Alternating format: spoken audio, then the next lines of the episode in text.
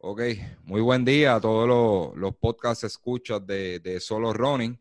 Gracias una vez más por, estar pendiente. Un nuevo episodio. En esta ocasión eh, tenemos a la nutricionista y profesional Carmen, Carmen Nevare que nos va a estar hablando de los calambres. ¿Por qué viene este tema? Este tema viene a raíz de, uno de los talleres que se habló del tema de los calambres y, se quedó un poco de información en el aire y queremos poder abundar un poquitito más, ¿verdad? Porque el calambre es un, tema un poco más extenso de lo que explicamos en ese taller y como, como siempre decimos, ¿verdad? No queremos que nadie se quede con duda, ¿verdad? Y, y este, ningún corredor se quede con duda y poder aclarar y traer una información bien certera. Así que le damos la bienvenida a Carmen Nevares. Bienvenida, Carmen. Hola, gracias José por la invitación. No, no, gracias a usted por, aceptarla y, sabemos que está, tiene, tiene sus compromisos y poder sacar un ratito para estar aquí y, de manera pasar la información a, la comunidad de corredores en Puerto Rico. Así que Carmen, eh, como le, expliqué y tuvimos conversaciones eh, previo al, podcast, eh, queríamos abundar un poco más sobre los calambres, por qué ocurren, eh, cómo se comporta el cuerpo, ¿verdad? Eh, cuando vienen esos calambres y cómo, cómo evitarlo. Así que el, hoy el show es de usted.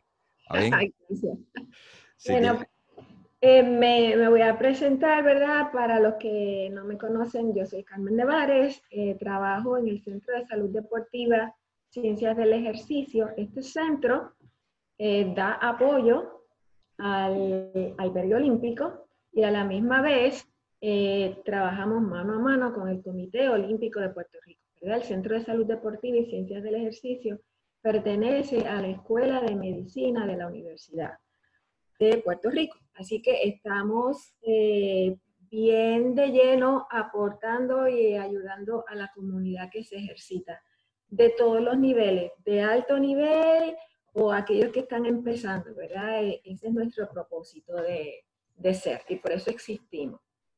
Qué bueno, qué bueno. Este, tiene tremendo background, mucha experiencia, ¿verdad? Para llegar ahí a, trabajar, a trabajar con, con el Comité Olímpico, Albergo Olímpico, pues, tiene que tener un buen perfil y mucha, muy buena experiencia para que le den esa confianza, ¿verdad? Así que felicidades por eso. Gracias. Vamos, vámonos rapidito con el tema. Carmen nos, va a traer una presentación, ¿verdad? Sobre qué es los calambres nuevamente. Antes de arrancar, eh, quiero mencionar, ¿verdad? Nuestro auspiciador Fit to ropa deportiva a otro nivel. El uniforme que usted sueña, como usted se quiere ver, pues nada, usted contacta a Fit en todas sus redes, Twitter, Instagram y Facebook. Y ellos, ellos le pueden hacer una cotización y le pueden hacer un modelo, ¿verdad? Una gráfica de cómo va a quedar su diseño, le puede hacer cambios se manda a imprimir y sale de show para esas carreras. Así que no lo piense, llame a Fit to the Limit. Vámonos con la presentación rapidito, Carmen. Voy, a, voy a ponerla por aquí. Y como le dije, usted me va diciendo, yo sé que tengo el control acá, usted me va diciendo cuando pasamos de slide. Ok, estamos aquí en la presentación. Ok, bueno, aquí en la presentación inicial puedes cambiar. Ok, eh, ¿Qué es un calambre? Bueno, un calambre es una contracción espasmódica, significa que es una contracción fuerte. La característica es que es una contracción que no relaja, ¿verdad? Es una contracción continua, es una contracción tetánica y dependiendo de la duración, ¿verdad? Puede ser hasta dolorosa.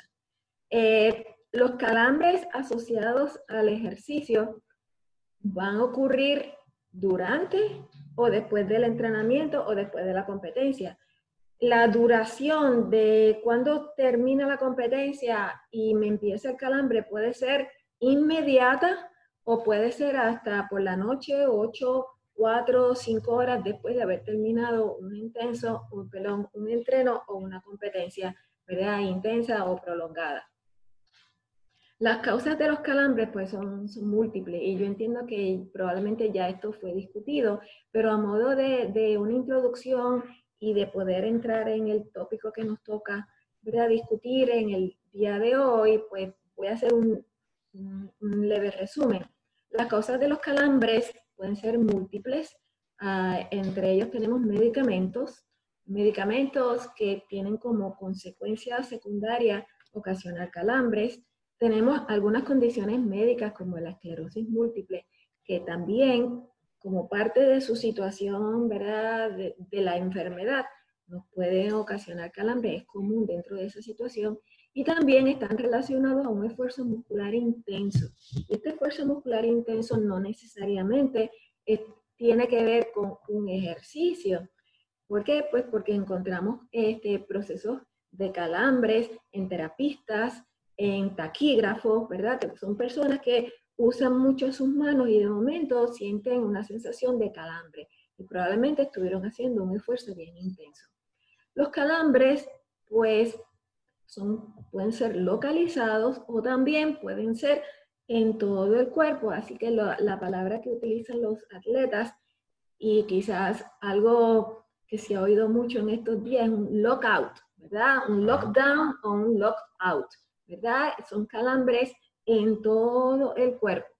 Así que eh, tenemos diferentes manifestaciones de, los calambres, diferentes causas, pero entre ellos pues puede ser una, puede estar relacionado, ¿verdad?, a un proceso de entrenamiento, que es lo que nos toca a nosotros, ¿verdad?, trabajar en, en el día de hoy.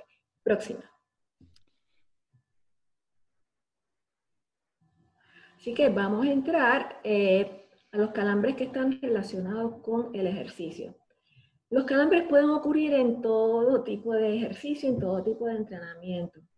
Si nos vamos a las prevalencias, aunque puede ocurrir en cualquier situación de ejercicio, se ha, se ha observado ¿verdad? que hay mayor prevalencia en aquellas actividades musculares prolongadas. Mientras más prolongada la actividad, como que la prevalencia eh, tiende a ser mayor. Por ejemplo, en el triatlón se ha reportado una incidencia de hasta un 67% del total de participantes en una carrera, en un evento. En carreras de maratón y en ciclismo de ruta, la prevalencia va desde 18 hasta un 70%. En el fútbol americano, por sus características ¿verdad? de uniforme, etcétera, puede ser hasta un 50% de prevalencia. Un factor que es bien importante en cuán predispuesto yo estoy a, padecer o a reportar calambres es el historial individual de calambres e historial familiar. Y hay una relación entre eso y cuánto yo puedo manifestar o cuántas veces yo puedo manifestar, ¿verdad?, calambres durante el entrenamiento o competencia. Si yo tengo un historial familiar o tengo un historial de prevalencia o manifestación de calambres en actividades previas a la que estoy haciendo, tengo mayores probabilidades de que eso me pueda ocurrir. Ok, este, perdone que le interrumpa. Cuando habla de, eh, ¿verdad? Estamos hablando de la prevalencia. Eh, el tríalo, pues tiene un por ciento de 67. Eh, podemos decir que es bien, bien común comparado con los otros por ciento, que es bien común en el, en el triatlón, que que ocurra comparado con el ciclismo y, las carreras de maratón, que puede fluctuar entre 18 a 70. Eh, ¿Eso es así? Sí, esto pues lo dice en la literatura. Aquí la clave es la duración. Y no es lo mismo un trialo de distancia sprint que un trialo distancia olímpica o un trialo de distancia Ironman. Lo que se ha observado es que a mayor distancia pues la prevalencia va aumentando según la distancia. Y obviamente eh, la intensidad, ya que son dos factores importantes eh, que, favorecen que se desarrollen ¿verdad? los calambres. Y también comentó aquí que puede ser por un, por un historial familiar, que, ¿verdad? ya la persona eh, por genética puede padecer de calambre porque ya viene dentro de su historial médico familiar.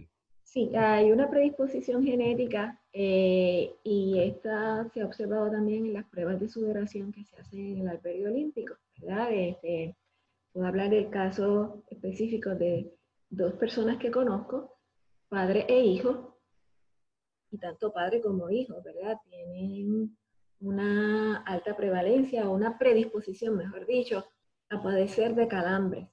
Este, por algunas razones que quizás podemos discutir más adelante, pero sí hay una tendencia, ¿verdad? No, no significa que te vaya a dar, pero si tú tienes en tu familia personas que padecen de calambres y tú has manifestado calambres en competencias anteriores, debe ser una persona que te tiene que cuidar más. Ok, entiendo, entiendo. Ok. Aparte de esto, ¿qué otras cosas hacen que la, que la incidencia de los calambres sea más común? Bueno, pues si nos vamos a carreras prolongadas, pues la incidencia de los calambres aumentan terminando los eventos de la segunda parte en adelante, ¿verdad? Porque ya llevamos más tiempo en esa carrera o en ese evento prolongado. En, los maratones, pues es bien común observar que la incidencia de, de, calambres perdón, aumentan después del kilómetro 24. Cerca del kilómetro 35 es donde ocurre mayor cantidad de, de incidencia de calambre. También hay otras situaciones donde es más común que aumente la prevalencia de calambre. Por ejemplo, empezando una etapa de entrenamiento luego de un descanso activo, pero fuera del ambiente competitivo. O hay personas que cuando terminan la etapa de competencia se cogen un descanso de, ni siquiera ponerse los tenis, ¿verdad? Ese tipo de descansos de no hacer absolutamente nada nos desaclimatan o nos desentrenan un poquito. Así que cuando comenzamos a entrenar, puede ser que tengamos ciertos calambres en ese proceso de adaptación. Se supone que se corrija según la persona va entrando en su proceso de entrenamiento más continuo. Y lo otro, pues personas con pobre nivel de entrenamiento es más común que padezcan de calambre que aquellos que estén, ¿verdad?, mejor entrenados. Los calambres, pues pueden ser espontáneos, hay veces que podemos predecir el calambre, hay veces que no los podemos predecir.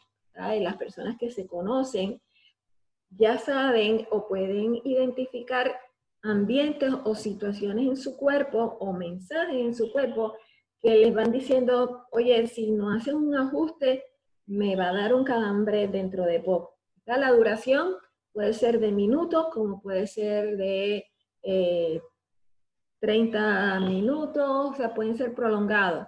Y la duración de ese dolor también puede ser corta, como puede ser de varios días después de haber terminado el evento y después de haber tenido un calambre serio. Calambres pueden ocurrir en muchos ambientes. Puede ocurrir en ambientes calurosos, en ambientes calurosos y húmedos, que la situación es peor, pero también puede ocurrir en ambientes fríos.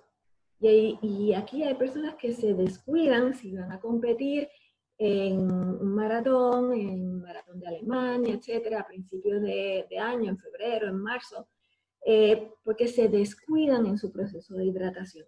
Igual tenemos personas que entrenan con mucha frecuencia, pero trabajan en ambientes fríos. ¿Y qué pasa? En un ambiente frío, pues no te da la sensación de sed y uno se descuida y uno se puede deshidratar en un ambiente frío porque simplemente no tienes la urgencia de, la sed, por lo tanto no tienes el estímulo de, tomar líquido. Así que muchas veces los, expertos en, este ambiente eh, indican que la sed no necesariamente va a ser un buen estímulo para nosotros dirigirnos a tomar líquido, ¿verdad? Que hay otras cosas que debemos estar observando. Dime. Eso, eso, es bien, eso es bien común este, en, lo que es eh, maratón, ¿verdad? Mucha, ah, hay una fiebre de, hacer los World Major. Eh, muchos de ellos son en ambientes fríos, este, como New York, eh, podemos hablar de Boston, Chicago.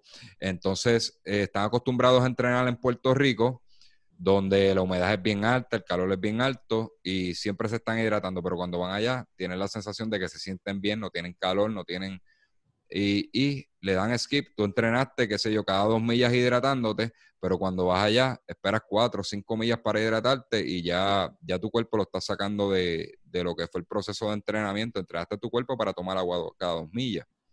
Correcto. Exacto. Es cierto que, por ejemplo, no es lo mismo yo entrenar en, o correr en Coamo, en Cabo Rojo, en San Juan, eh, en los meses de agosto, septiembre, que luego ir al Maratón de Nueva York en noviembre. Ciertamente llevamos una ventaja porque estamos adaptados a un ambiente caluroso, eh, y quizás nos pueda ayudar a tolerar mejor el ambiente que hay allá. Pero, como tú acabas de decir, nos descuidamos en el líquido. El líquido se necesita todo el tiempo. El, cuerpo no deja de utilizar el agua. Lo que pasa es que quizás en un ambiente frío, pues vamos a sudar un poco menos. Pero es que si llegas deshidratado a la actividad porque te descuidaste, vas a estar deshidratado toda la carrera. A partir de, de, cuánto tiempo en una carrera el líquido es vital, si podemos establecer un tiempo. Todo el tiempo todo el tiempo y quizá lo podemos eh, profundizar en, en, unas transparencias más adelante, pero todo el tiempo. Eh, porque recuerda, eh, a través del agua nosotros mantenemos la función del cuerpo. El agua es más importante que la comida. A los tres días de no haber tomado nada de líquido, tú te puedes morir. Pero en cambio, tú puedes estar dos semanas sin comer y no te mueres si te mantienes hidratado. Así que eh, eh, el agua es esencial para mantener toda la función de la célula. Cuando la célula no tiene agua, para de funcionar. Y necesitamos agua diariamente. Perfecto. Otro ambiente, otra situación que, que, también ocasiona deshidratación y las personas muchas veces no están tan pendientes a esto es entrenar en ambientes hipóxicos. que es un ambiente hipóxico? Puede estar en un ambiente donde hay poco oxígeno. Esto pues se hace mucho en las carreras de tolerancia, se van a entrenar o adaptarse a ambientes a altura. En el, en el ambiente en la altura lo que se busca es una adaptación en los transportes de oxígeno a la célula. Así que vamos a aumentar la hemoglobina, etc. Esa adaptación va a provocar que cuando yo vaya a correr a ambientes como el de Puerto Rico, el transporte de oxígeno a la célula sea mayor. Por lo tanto, la célula va a recibir mayor cantidad de nutrientes y oxígeno para su rendimiento. Ahora, en ambientes hipóxicos, o sea, cuando hay poco oxígeno, si estás en la altura, ese mismo ambiente deshidrata el cuerpo. Entonces, si tú estás o planificas ir a hacer un entrenamiento en la altura, debes entonces observar bien tu grado de hidratación, porque es muy fácil deshidratarse en ese ambiente. Una pregunta. Eh, cuando me está hablando, ¿verdad? De, de, ambientes de poco oxígeno, ¿verdad? El, eh, no sé cómo es que funciona, ¿verdad? En altura, si es más denso o menos denso el, el, el oxígeno. Eh, eso puede pasar también en el trail, por ejemplo, cuando corremos en, en, veredas de bosque donde hay mucha vegetación y no entra mucho, no, entra mucho el aire o hace mucha calor dentro de, esa área boscosa o algo así. Por ejemplo, nosotros tenemos una reserva natural en el área de Humacao. En las tardes aquello se convierte en un horno y casi no entra, no, no entra el oxígeno. ¿Podría ser ese el caso? No, a lo que se refiere un ambiente hipóxico es la proporción de átomos de oxígeno en el aire. Entonces, en la altura, la proporción de átomos de oxígeno en el aire va disminuyendo. Ok. Entonces, el cuerpo tiene que hacer un esfuerzo para captar ese poco oxígeno que hay. Entonces, una de las cosas que ocurre es que aumento la hemoglobina. Al aumentar la hemoglobina, tengo más captadores del poco oxígeno que hay en el ambiente. Cuando yo traduzco eso a carreras a, a nivel del mar, significa que voy a tener mayor cantidad de hemoglobina con mayor capacidad de atrapar oxígeno en un ambiente donde hay mucho oxígeno. Así que el ambiente que tú me describes es un ambiente donde probablemente lo que está ocurriendo es que la humedad evita la disipación del calor, es lo que vamos a hablar más adelante. Por lo tanto, se puede convertir en un horno y es un ambiente bien peligroso. Eso, vamos a ver si estoy en lo correcto. Pues, cuando trabajamos en altura, lo que estamos buscando es elevar el bio, lo que le llaman el VO2 max, que es el volumen de con cuánto volumen de oxígeno tú manejas por minuto. En parte es una consecuencia de eso, pero en realidad, en realidad lo que se busca cuando se trabaja en la altura es eh, una adaptación fisiológica a poder entrenar o competir en un ambiente con poco oxígeno. Entonces, yo hago unas adaptaciones dentro de mi sistema para poder captar mayor cantidad de oxígeno. Y eso me da una ventaja cuando compito a nivel del mar, porque tengo eh, mayor cantidad de, de atrapadores en un ambiente donde hay mucho oxígeno. En la hipoxia hay poco oxígeno. Así que tengo que buscar muchos atrapadores. En el, a nivel del mar, tengo muchos atrapadores con mucho oxígeno. Okay. Entonces tengo más disponibilidad de oxígeno y mientras más oxígeno tiene la célula, mayor es la capacidad de rendimiento. Perfecto, entendí. Ok, así que entonces, eh, dependiendo del ambiente donde nosotros estemos, ¿verdad? Pues podemos tener mayor opciones o mayor predisposición a que desarrollemos más calambre. Pero tenemos que estar bien pendientes al, al proceso ambiental próximo. Eh, en los maratonistas, ¿verdad? Que quizás es el tópico más, más cercano a, lo que, ¿verdad? Estamos, el, con lo que tú trabajas, ¿verdad?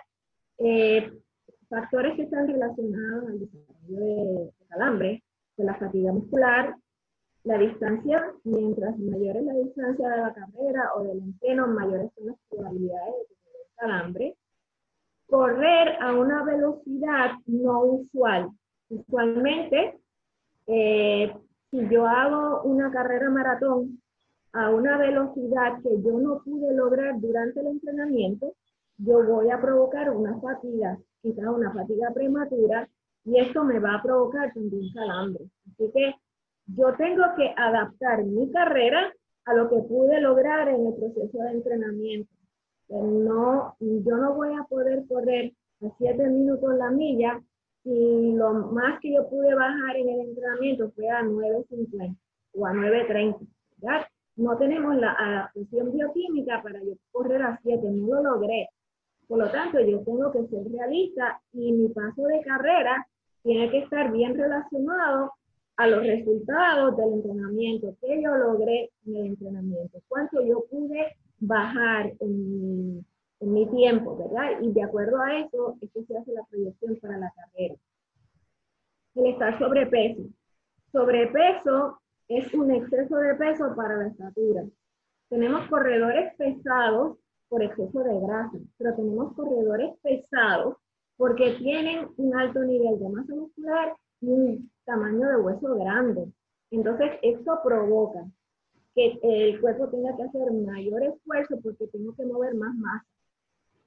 Y eso ocasiona fatiga, eh, causa que te canses antes de tiempo. Y entonces son aspectos que hay que cubrir durante el entrenamiento.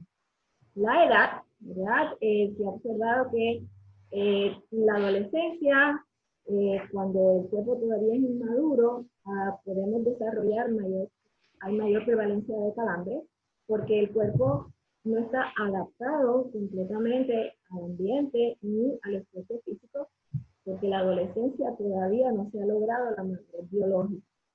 Y luego, eh, ya de adulto, pues pudiéramos decir que hay mayor prevalencia de calambres mientras mayor es la edad. Quizás hablando de 50 años en adelante. Como mencionamos ahorita, el historial de calambres, ya sea familiar o mi historial de calambres, si yo soy una persona que he tenido calambres anteriormente con cierta facilidad o cierta regularidad, soy una persona que me tengo que cuidar y tengo que tomar otras consideraciones eh, que quizás mi pareja de carrera no necesita, pues porque esa persona no tiene esa predisposición a desarrollar calambres. Otra situación que ocurre eh, para el desarrollo de calambres es el esfuerzo, como mencionamos, correr o trabajar a intensidades mucho más altas de la de trabajo. Y en el caso de los ciclistas, lo que llamamos el, llamamos el fitting de la bicicleta, si el fitting de la bicicleta no es el correcto, tú no vas a poder desarrollar tu biomecánica. La biomecánica está impedida, no vas a poder desarrollar tu máxima capacidad, tu guataje mayor, porque muscularmente estás inhibido y eso también va a ocasionar calambre. Aparte de esto, también se ha encontrado que corredores de distancia que tengan o situaciones médicas como enfermedad cardiovascular, diabetes, sobrevivientes de cáncer, en ese tipo de situación, aunque están haciendo ejercicio, y qué bueno que lo están haciendo, este tipo de población tiene mayores probabilidades de desarrollar calambre. Entonces también se tienen que cuidar Con, o tomar otras precauciones. Y algunos medicamentos, por ejemplo, diuréticos, etcétera, que también me pueden ayudar a aumentar la, la incidencia de calambre. Ok, esa era la pregunta que le iba a hacer en el caso de los medicamentos, de medicamentos que, que tienen propiedades diuréticas. Sí, eh, esas personas pues los tenemos que manejar eh, muy de cerca.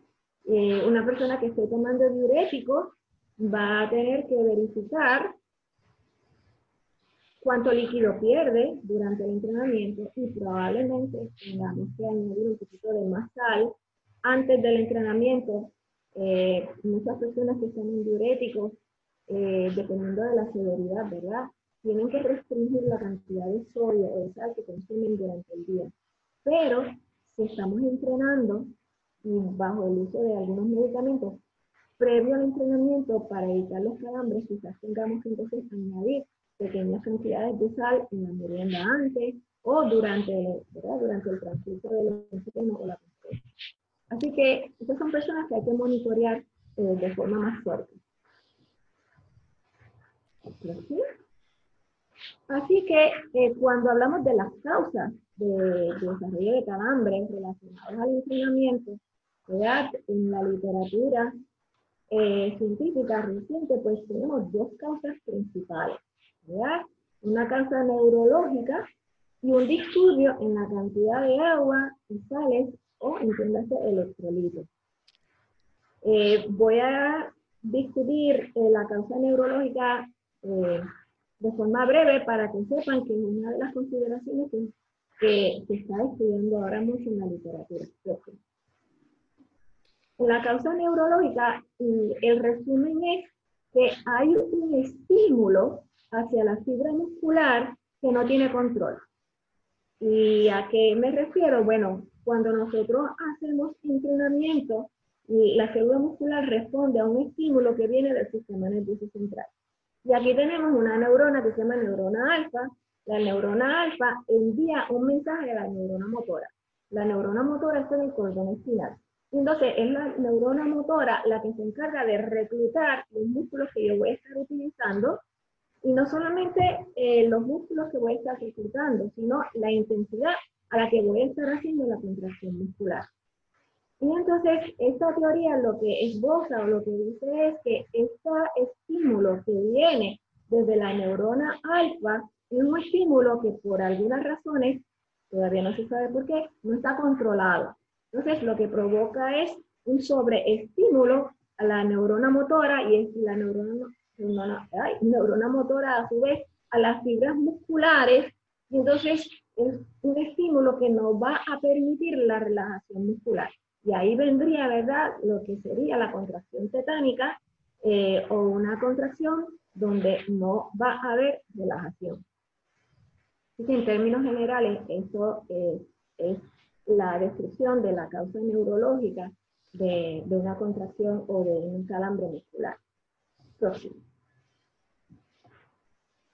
En la, otra teoría, ¿verdad? Es un disturbio en el balance de agua y electrolitos que tenemos en el cuerpo si vemos las gráficas o los dibujos que tenemos aquí, pues el agua forma parte de un 70% de nuestro peso. Así que en realidad nosotros somos más agua que quizás grasa y que músculo. No se ve tan claro, ¿verdad? Porque no es lo que sobresale, pero sí, la mayor parte de nuestro cuerpo es agua. La cantidad de agua va variando con la edad. Mientras más pequeño, mayor es la cantidad de agua en el cuerpo y va disminuyendo según ¿verdad? nos vamos poniendo un poquito más sabios o más viejitos a través del, tiempo. El agua todo el tiempo está funcionando y utilizándose. Entra y sale de diferentes compartimientos del cuerpo. Entra a la célula, sale de la célula, vuelve a entrar. Entonces, dependiendo de cuánta agua haya en el cuerpo, así va a ser la cantidad de agua dentro de la célula Si en el ambiente fuera de la célula hay poca agua, la reacción va a ser, yo voy a sacar agua de la célula y lo voy a llevar al ambiente que está fuera de la célula. Así que la célula se queda sin agua. Entonces la, la célula queda deshidratada.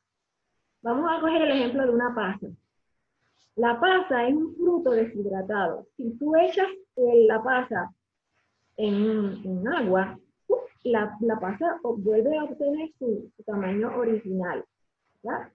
¿Por qué la célula se deshidrata? Precisamente tiene que ver con ese mismo principio de la pasa. El agua es importante y es esencial en unos procesos para mantener la vida. Entiéndase, mantener la temperatura del cuerpo. Si yo necesito sacar agua o mover el agua para sacar el exceso de calor, la voy a sacar de donde haya. Y si dentro de la célula muscular hay agua, esa agua se mueve y sale, como dije anteriormente, al espacio extracelular para el control de la temperatura. Pero ¿qué pasa dentro de la célula? Entonces la célula se queda sin agua. Y ahí es que viene entonces la situación eh, problemática de que entonces tengo un ambiente con poca agua, un ambiente deshidratado dentro de una fibra o célula muscular. Puntos importantes cuando nosotros hacemos ejercicio. La temperatura. El cuerpo funciona dentro de unos márgenes de temperatura. ¿Qué significa eso? Que para que mi cuerpo, para yo pueda contraer mi masa muscular durante el ejercicio, necesito, wow, una serie de, una gran cantidad de componentes químicos y bioquímicos. Entre ellos voy a hablar un poco de las enzimas. Las enzimas son las que permiten que tú te puedas mover. Cada vez que yo me muevo, estoy haciendo una contracción. Pero para que haya esa contracción, tiene que haber producción de energía. Pero para que esa producción de energía ocurra, hay un proceso. Ese proceso está controlado por unas enzimas. Y estas enzimas son bien delicadas y, y trabajan dentro de unas temperaturas y dentro de un ambiente. Entiéndase también el pH del cuerpo. Entonces, si yo saco esa, esas enzimas de su temperatura, pues las enzimas se inactivan, no funcionan. Entonces, si estas enzimas controlaban la producción de energía, pues no va a haber producción de energía a la velocidad con que yo quiero. Entonces, la velocidad con que se va a producir ese ATP es más lento. ¿Por qué? Porque la enzima no está trabajando en su ambiente. Y esto va a ocurrir en ambientes bien fríos o en ambientes bien calurosos. Así que el cuerpo va a tratar a su máxima capacidad de controlar la temperatura para que todas las funciones del cuerpo se lleven a cabo. Algo bien importante eh, como medida de, que quizás es una medida de, de protección, es que la temperatura del músculo esqueletal es de 3 a 4 veces más baja que la temperatura general del cuerpo. Nuestro cuerpo funciona entre 36 a 37 grados Celsius. Si lo vamos a, grados Fahrenheit, entre 97 a 99. Esta es una temperatura normal. Más fluctuando en los 97. Pero la temperatura del cuerpo, del músculo esqueletal, perdón, puede estar en 94 o 95 grados centígrados pero en grados Fahrenheit o puede estar en 32 grados centígrados. ¿Y qué, cuál es la ventaja de esto? Bueno, hipertermia o exceso de calor es cuando llegamos a 40 grados Celsius o a una temperatura de 100. Ya esa temperatura empieza a ser peligrosa para nuestro cuerpo. Porque volvemos, ya van a haber unas enzimas que se van a empezar a inactivar, van a dejar de funcionar. Entonces, ¿por qué es ventajoso que la, temperatura del músculo esqueletal sea más baja? Bueno, porque no es lo mismo yo empezar a hacer eh, ejercicio en un ambiente caluroso en 97 grados, solamente tengo que llegar hasta 40 para llegar en hipertermia, así que entre 97 y 40 tengo 3 grados de diferencia. Pero si yo empiezo, si la temperatura del músculo empieza en 95 grados, Así que desde 95 a 100 hay 5 grados de diferencia. Así que me permite aumentar la temperatura del músculo de forma gradual y tengo mayor margen de aumento de calor sin llegar a hipertermia o a un exceso de calor. Así que eh, mi músculo en descanso tiene una temperatura más bajita que la temperatura del cuerpo en descanso y nos permite trabajar por mayor rango de tiempo en ambientes calurosos sin llegar a una hipertermia. Así que eso es una ventaja. Ahora, no importa dónde yo esté, sea un ambiente frío o caluroso, cada vez que yo hago movimiento, la temperatura del cuerpo va subiendo. Claro, no es lo mismo yo correr en el maratón de Nueva York o hacer este que se hace en noviembre o hacer un maratón o un medio maratón en Puerto Rico en mayo, en junio. ¿Por qué? Porque cuando yo estoy en un ambiente caluroso, como vemos aquí en el dibujo, no solamente yo estoy produciendo calor, sino que también estoy absorbiendo calor del ambiente. Y eso hace que mi temperatura interna suba más rápido. Porque tengo dos días de aumento de temperatura. La que tengo del exterior y la que estoy produciendo. En un ambiente frío, ese estrés termal no, no es tan grave. ¿Por qué? Porque no hay tanto calor en el ambiente. Al no haber tanto calor en el ambiente, no absorbo tanto calor del ambiente. Y entonces podemos manejar mejor la temperatura. Pero, vuelvo y repito, no nos podemos descuidar con la hidratación, porque de todas maneras, si estoy corriendo, yo voy a aumentar la temperatura interna este, trayéndolo a, lo que es la distancia maratón y carrera, ¿verdad? Y, atletas de alto rendimiento, se nota eh, muchos de los, atletas de aquí que hacen mejores marcas cuando corren en lugares fríos. Por ejemplo, eh, tengo a eh, está este muchacho Luis Rivera, hijo. Él normalmente en Puerto Rico hace una hora ocho en la distancia de medio maratón. Cuando corre en Estados Unidos, está rondando en la una hora cinco. Estamos hablando de tres minutos de diferencia. Eso es mucho Y, la única razón que, yo puedo tener ahora mismo es que, el ambiente, el ambiente frío le, conviene. Pues con la misma preparación viene a Puerto Rico y hace una hora ocho. Exacto. ¿Por qué? Porque no tiene la situación de la temperatura. Recuerda que yo estoy en un ambiente caluroso Estoy produciendo calor y estoy absorbiendo calor. Por lo tanto, la temperatura de mi músculo empieza a subir más rápido, porque es que estoy absorbiendo calor del ambiente. Ahora, en un ambiente fresco, pues el calor ambiental es más bajito. Por lo tanto, no absorbo tanto calor ambiental, por lo tanto, mi temperatura interna no sube tan rápido. ¿Y cuál es la importancia de que controlar esa temperatura? Pues todo lo que tiene que ver con producción de energía para yo mantener mi pace durante la carrera, tiene que ver con el mantenimiento de unas enzimas. Y si esas enzimas se inactivan por temperatura, hay otra razón, cambian el pH también. Pero si esas enzimas se inactivan, entonces la velocidad de mi paso tiene que bajar, porque la velocidad con que voy a producir el ATP es más lenta. Entiendo. Y entonces, si volvemos al ejemplo que me trajiste del lugar donde ustedes entrenan, ¿qué ocurre? Ahí no solamente tú tienes el calor, sino que también tienes la humedad, que es el otro factor importante. ¿Qué es la humedad? La humedad es cuán saturado está el aire de agua.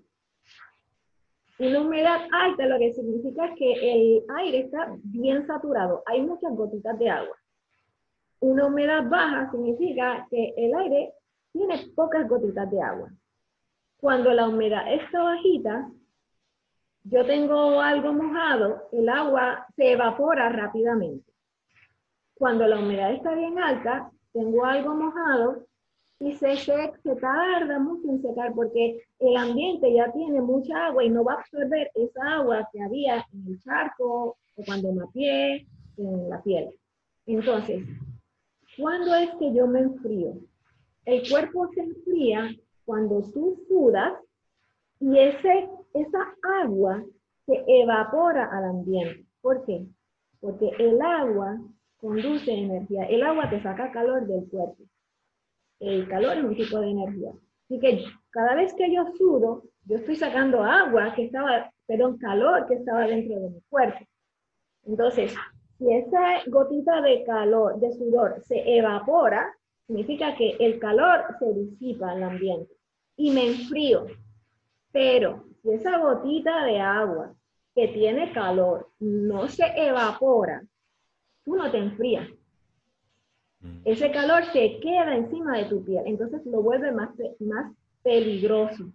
Y eso es lo que pasa donde ustedes están corriendo. Probablemente la humedad es bien alta y evita que ustedes disipen el calor ambiente, entonces se quedan más calientes. Porque estás sudando, pero no te estás enfriando. Ok, podríamos traer al ruedo, que es importante también la vestimenta, porque si no, no, permite, no tienes una vestimenta que te ayude a evaporar rápido esa agua, eso puede causarte deshidratación porque no, no, no, no te está secando en el momento que es. O sea, te ocasiona hipertermia. ¿Por qué? Porque si tienes una vestimenta, ya sea que estás corriendo con manga larga, este, bueno, hay unos materiales que disipan bien el, el calor al ambiente, pero telas de algodón, eh, sudaderas, etcétera, gruesas, eso va a evitar que el sudor caiga en el ambiente, se queda encima de tu ropa y se queda encima de tu piel. Por lo tanto, estás más caliente, es como si tú fueras un horno ambulante. Ok.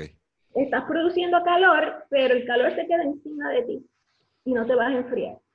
O sea, que si, vamos a ver si esto es correcto. Si hay gente que acostumbra, mientras va corriendo, en vez de tomar el agua, se, echan el agua por encima y se mojan la, camiseta y la ropa. Eso, eso es una práctica incorrecta, ¿verdad? Porque no, no, está, no estás permitiendo que, tu cuerpo se seque. No, no estás permitiendo que el cuerpo se seque, aumentar de peso porque la, ropa se pone más mojada. Sin embargo, si, si esa agua fue fría, ayuda a bajar la temperatura de la piel. Eso sí es positivo. Ahora, si te estás echando agua a temperatura ambiente de Puerto Rico en un oasis que lleva con vasos de agua ahí dos horas desde que empezó la carrera y la carrera empezó a las 5 de la tarde y el agua está caliente, pues e, en ese momento no te va a ayudar. Funciona cuando el agua que tú te echas por encima, ¿verdad? Está fresca, porque te va a ayudar a bajar la temperatura de, de la piel. Perfecto. Gracias, gracias por contestarme esa. Yo soy de los que me baño corriendo. Ah, ok, pues trata que esté fría. Entonces, este, otro factor importante, ya mencionamos la humedad. Si la humedad está alta, te vas a calentar más y te vas a deshidratar más. Vamos a coger el ejemplo de Texas. en Texas la humedad siempre está bajita, pero hace mucho calor. Pero correr allá quizás es un poquito mejor que correr en Macao, en ese ambiente donde tú me dices. ¿Por qué? Porque en Texas yo voy a sudar y como la humedad está bajita, rápidamente se evapora el sudor y se evapora, se disipa el calor al ambiente. Y entonces me estoy enfriando más rápido. En Macao no. Porque entonces tú vas a sudar, pero la humedad evita, si la humedad está alta, uno va a absorber ese, esa agua y tampoco va a disipar el calor. Así que entonces, no es solamente la temperatura del ambiente, es también el grado de humedad en el cual estemos corriendo. Porque si tú no te enfrías internamente, la temperatura va a subir más. Y vas a seguir botando más agua. Esto es una, un, un, ciclo, ¿verdad? Esto es un efecto dominó. Una cosa me trae la otra y esta otra me, me trae otra. Así que eh, eh, todo esto es una cadena de reacciones que podemos entonces este, proteger, que nos protege o que no nos protege. Exacto. Otro factor importante es que la velocidad con que tú pierdes agua es mucho más rápida que la capacidad que tenemos de absorción.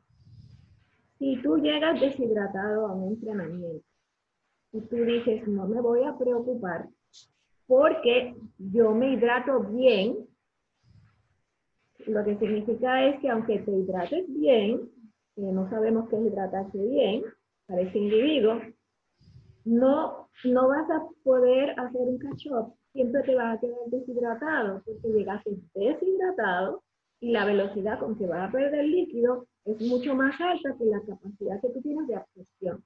Así que, punto bien importante para todos los que corremos en el ambiente caluroso o entrenamos en el ambiente caluroso de Puerto Rico, hay que llegar hidratado a la sesión de entreno. Y voy, a decir más adelante puntos para que saber si estás hidratado o no. Otro factor importante es la sed. Como ya mencioné, muchos estudios indican que la sed no es un buen indicador de cuándo tú te tienes que empezar a hidratar. En ambientes calurosos, la sensación de sed tarda en aparecer. Cuando la sensación de sed aparece, usualmente ya tenemos de un 3 a un 4% de deshidratación.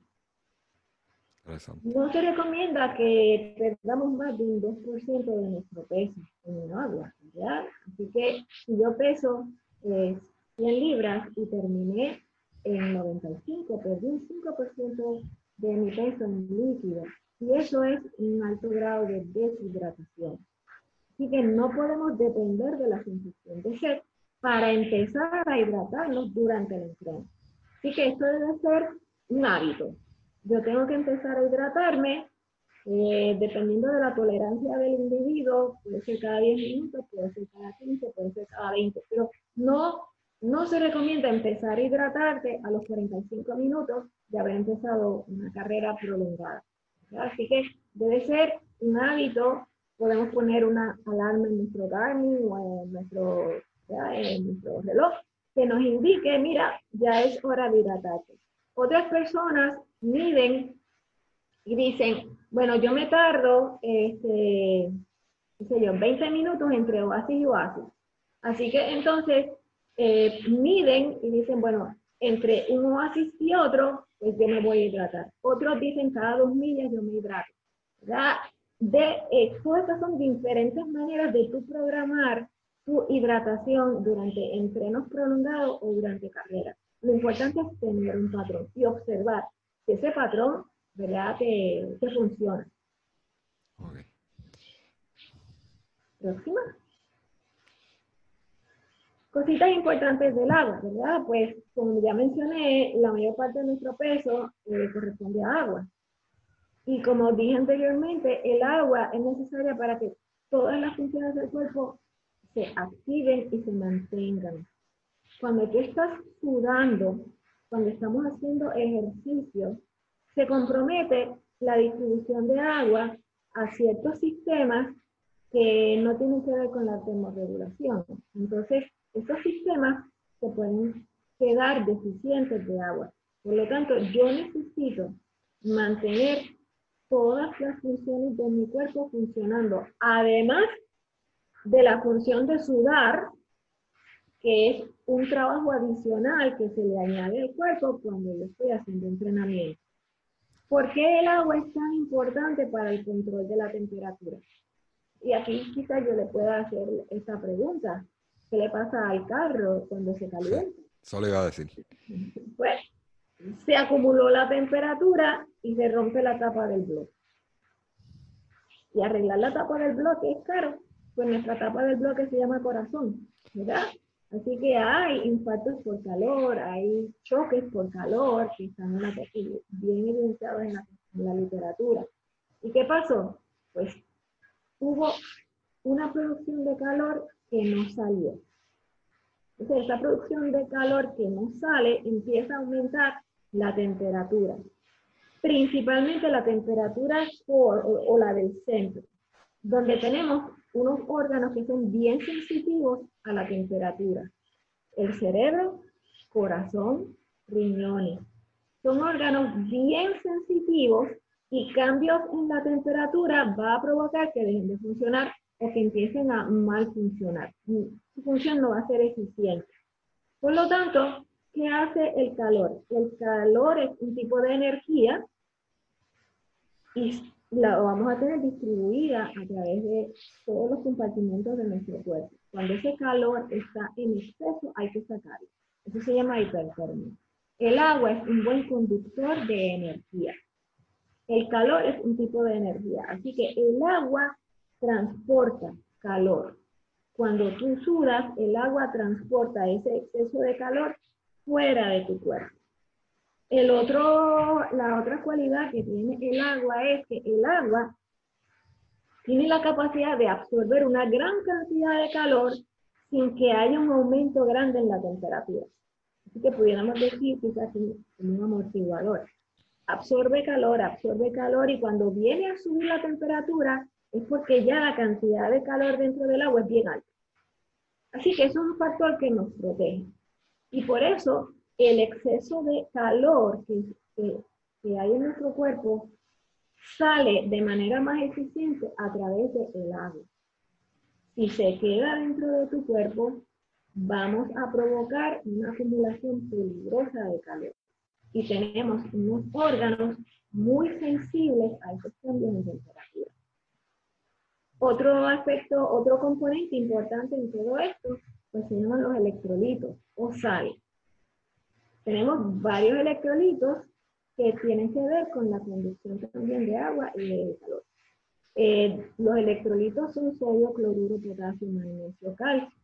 Ahora, los electrolitos que más perdemos durante la sudoración se llaman sodio, ¿verdad? No es tanto el potasio.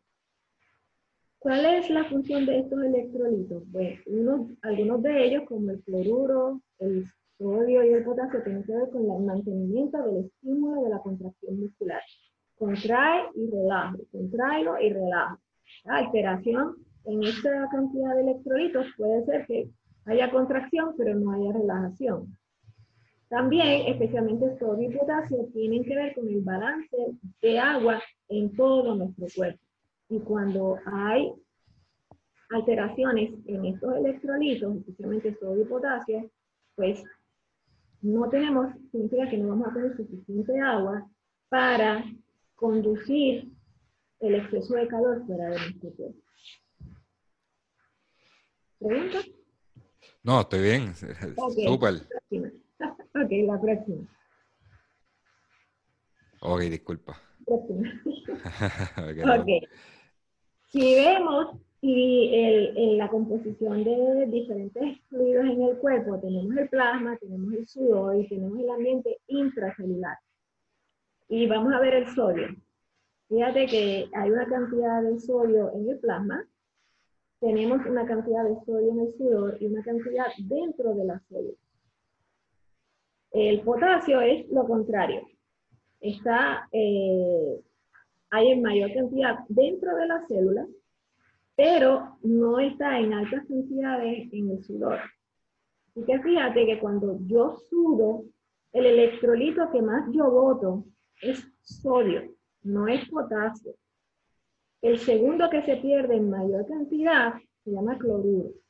Y luego viene el potasio, Eso no quiere decir que el potasio no sea importante y el magnesio. Lo que eso quiere decir es que muchas veces podemos corregir la, incidencia, la, prevalencia de calambres, corrigiendo solamente el sodio en nuestra alimentación.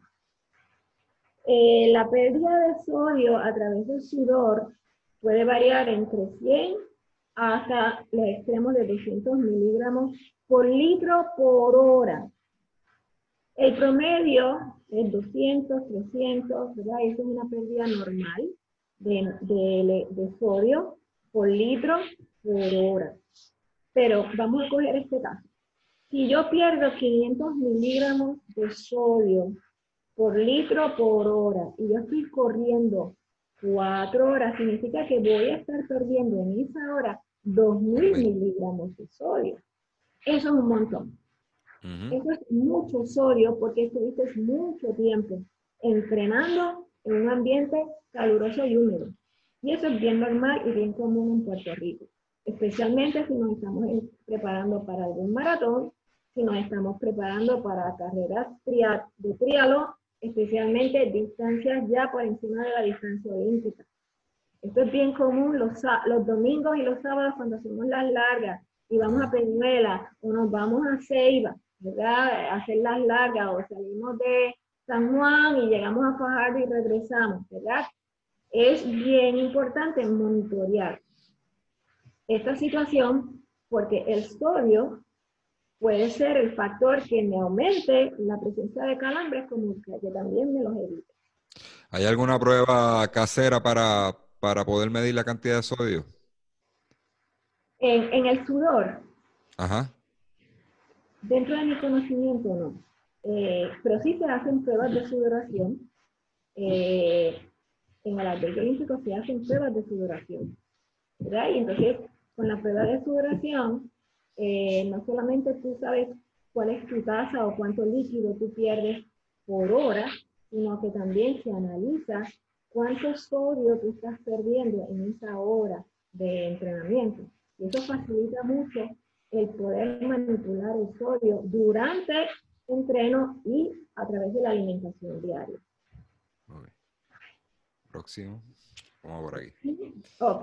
Por lo tanto, ¿cuánto líquido, cuántos electrolitos yo voy a utilizar? Es una combinación de la cantidad de tipo de, la cantidad y tipo de líquido que yo consumo durante el entreno, la cantidad de sudor perdido y la cantidad de electrolitos o sales que yo pierdo a través de la sudoración. Es una combinación de todo esto. Eh, ¿Cuáles son las variantes en todo esto? Yo puedo tener personas que sudan mucho, que tienen una alta tasa de sudoración. Pero cuando analizamos la composición del sudor, vemos que la cantidad de sodio que se pierde es normal. Pero la tasa de sudoración es alta. Por lo tanto, esta persona tiene más probabilidades de calambres. ¿Por qué? Porque no es que pierda mucho sodio en cada gotita de sudor, es que pierde muchas gotitas de sudor, o sea, suda demasiado. También podemos tener aquellas personas que sudan mucho, pero la cantidad de electrolitos que botan, especialmente sodio, es bien alta. Y eso es lo que se conoce como los atletas salados. Y un atleta salado, ¿verdad? Es aquella persona que, por ejemplo, si tienes las, las pantalonetas, o las, sí, las pantalonetas, iba a decir pantaletas, no. Las pantalonetas de correr bicicleta, si son negras, las personas o los atletas salados van a encontrar unas manchas blancas. Blanca. Eso es sodio sales. Esos atletas tienen una, un alto riesgo de desarrollar muchos calambres por pérdida no solamente de agua, sino por pérdida de sudor, de electrolitos. Otra forma de poderlos identificar son esas personas que después de correr y no estuvieron en la playa, se pasan la mano por la cara o por la piel y sienten granitos, como si fuera arena. Son granitos de sal. Yo soy uno.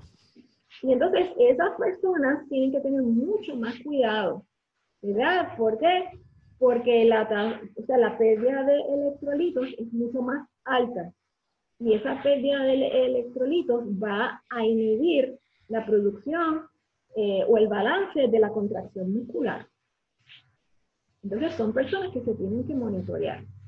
Sin embargo, tenemos personas que toleran muy bien el calor la cantidad de líquido que pierden es adecuada y la cantidad de electrolitos que pierden es adecuada. Así que no todo el mundo necesita consumir grandes cantidades de sodio, grandes cantidades de electrolitos. Que lo que se vaya a consumir depende de la combinación de estos tres factores que, que acabo de describir.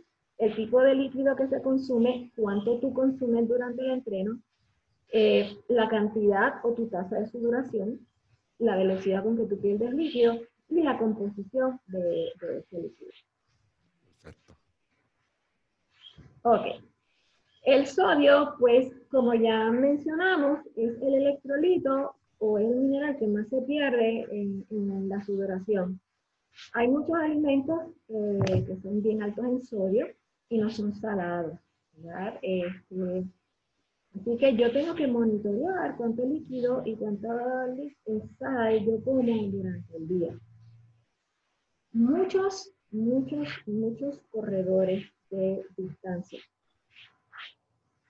tienen el patrón de restringir el consumo de sal, sodio durante el día y llevan una dieta baja en sodio.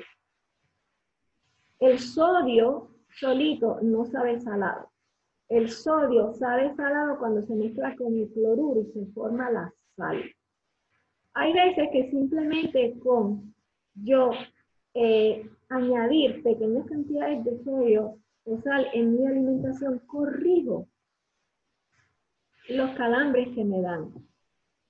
Entonces, personas que entrenan en ambientes calurosos y húmedos por más de 30 minutos, y esto incluye clases de spinning, clases de crossfit, o me voy a hacer la larga, etcétera, eh, son personas que deben tomar en consideración dos cosas, que probablemente durante el entreno necesite consumir electrolitos y que durante mi alimentación diaria deba consumir alimentos que tengan mayor contenido de sodio o pequeñas cantidades de sal en mi alimentación. Y hay veces que con este pequeño cambio se eliminan los calambres. ¿Por qué? Porque son personas que estaban teniendo demasiada precaución en el consumo de sodio. Estas precauciones se dan para la población general. El exceso de sodio nos trae ciertas situaciones de salud. Pero aquí yo estoy hablando de otra situación, de personas que entrenan, de personas que sudan. Y no es que yo entreno una vez a la semana, son personas que entrenan cinco veces o siete veces a la semana. Esas personas necesitan consumir mayor cantidad de sodio porque sudan más, pierden más sodio a través de su sudoración. Y haciendo la salvedad que es que no tienen que comer con bien salado. Eh, como usted dijo, con quizás con añadirle un poco de sal a la comida, eso es suficiente. Eso es suficiente. Por ejemplo, a que ustedes no sabían que la quenepa es alta en sodio. La quenepa es una fruta alta en sodio, no sabe salada, pero es alta en sodio, ¿verdad? Al igual que otra fruta en Puerto Rico que yo creo que ya no existe, que se llama la jagua, que quizás la podamos conseguir en los campos de Orocovi, etcétera, quizás todavía queda por allá. Sin embargo, eh, otros, otras fuentes de sodio, pues eh, la sal, el adobo, eh, y productos que tengan el sodio como un preservativo, pues son también este, fuentes de sodio. Así que vuelvo y digo, y como dijo José, no es comer bien salado, es añadir pequeñas cantidades de sal mientras estás cocinando o si da la situación que hay algún miembro de la familia que debe llevar una dieta baja en sodio para no ser dos platos diferentes, bueno, pues hago mi comida sin sal o baja en sodio, mejor dicho, pero mi plato yo le voy a añadir pequeñas cantidades, un poquito de sodio o de sal a lo que yo me voy a comer. Próximo. También tenemos la situación de personas que se sobrehidratan, que toman demasiada agua, entonces caen en lo que se llama hiponatremia. Hiponatremia es cuando la cantidad de sodio en la sangre está muy bajita. Esto es una situación peligrosa y pudiera ser hasta más peligrosa que la deshidratación. ¿Por qué? Porque el sodio en la sangre, como ya mencioné, tiene funciones importantes, contracción muscular y el mantenimiento de la presión dentro de la sangre. Entonces, cuando yo solamente tomo agua, agua, agua, agua. Y además de eso, llevo una dieta baja en sodio, ¿qué va a ocurrir? Pues estoy añadiendo mucha agua al plasma.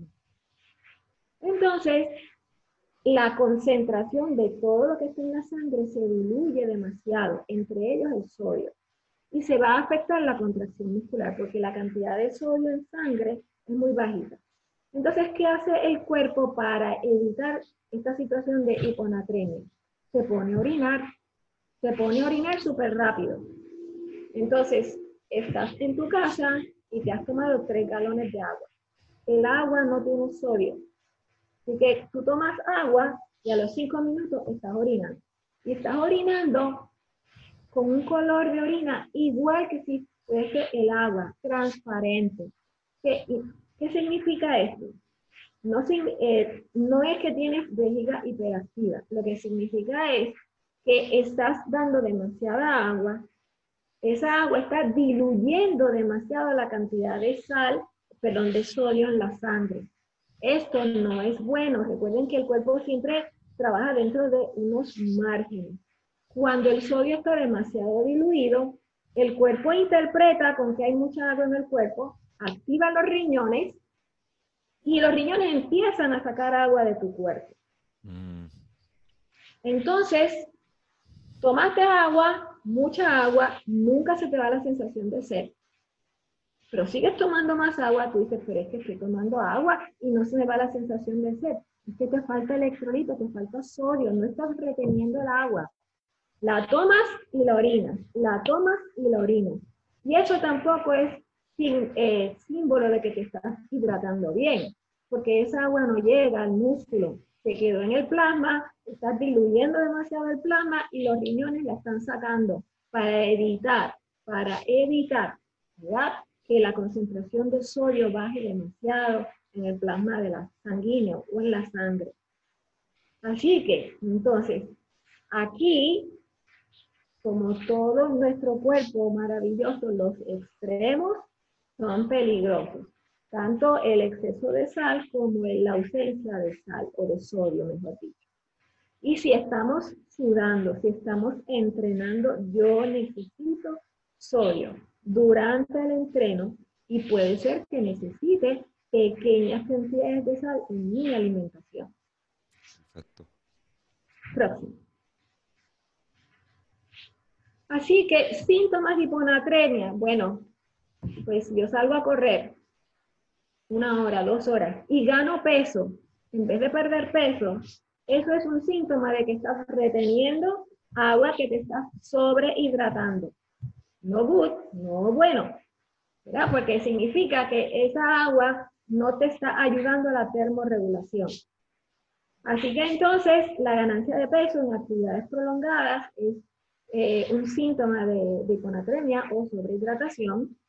Otras personas que eh, alto riesgo a desarrollar hiponatremia, bueno, pues tenemos aquellos participantes que van a las carreras de 10K, de 5K, y estas carreras empiezan a las 5 o a las 6 de la tarde para evitar el calor, eso está chévere. Pero son estas personas que van caminando, que están sudando muy poco, pero van conscientes de que se tienen que hidratar y en cada oasis se toman una botella de agua. Estas personas no necesitan tomar tanto líquido. ¿Por qué? Porque casi no lo están perdiendo. Eh, las mujeres, ¿por qué? Bueno, pues la situación de las arrugas. No queremos que nos salgan las arrugas antes de tiempo. Entonces tomamos mucha agua, mucha agua, mucha agua y podemos caer en hiponatremia. Eh, fatiga. Cuando hay hiponatremia hay mucha fatiga, mucho cansancio hay una sensación de que nunca se te va. Tú dices, pero es que estoy comiendo bien y me estoy hidratando bien. Bueno, te estás sobrehidratando. Y eso se corrige con pequeñas cantidades de sodio, ¿verdad? Añadir pequeñas cantidades de sodio en la alimentación.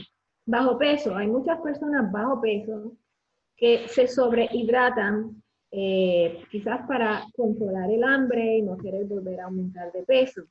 Las personas no aclimatadas ¿verdad? Pues se sobrehidratan.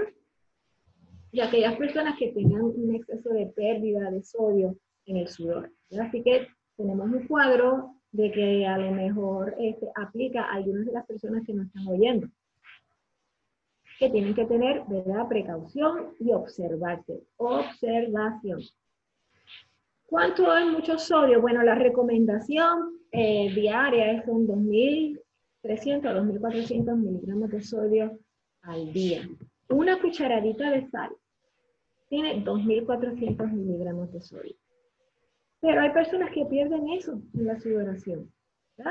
Así que, ¿qué nosotros tenemos que verificar? Que nosotros tenemos que verificar el color de la orina, tenemos que verificar la presencia de calambre, la sensación de fatiga, la fatiga no solamente viene por un sobreentreno o que entrenaste mucho. Falta de carbohidratos falta de sodio también se causa fatiga. Así que debemos entonces evaluar cómo es nuestra alimentación si tenemos pequeñas cantidades de sal añadida. ¿Qué tipo de sal? Puedes usar sal rosada de la Himalaya, sal de mar, la sal eh, refinada. Este, cada granito de sal tiene la misma concentración de sodio y de cloruro. Eso no cambia. Lo que cambia es el, cambia el tamaño de la sal dependiendo de cuánta agua retenga ese cuadrito o ese cristal de sal. Donde hay sodio hay agua. Si tú dejas tu pote de sal fuera, el que viene de cartón, lo dejas fuera en Puerto Rico, tú vas a ver que, se hincha. Y es que la sal que está ahí adentro está absorbiendo, agua, y por eso está hinchada. Así que el tamaño de la sal, del cristal de la sal, depende de cuánta agua hay dentro de ese cristal. Pero la concentración de sodio no cambia, es la misma. Así que podemos utilizar diferentes opciones, la sal que más a ti te guste.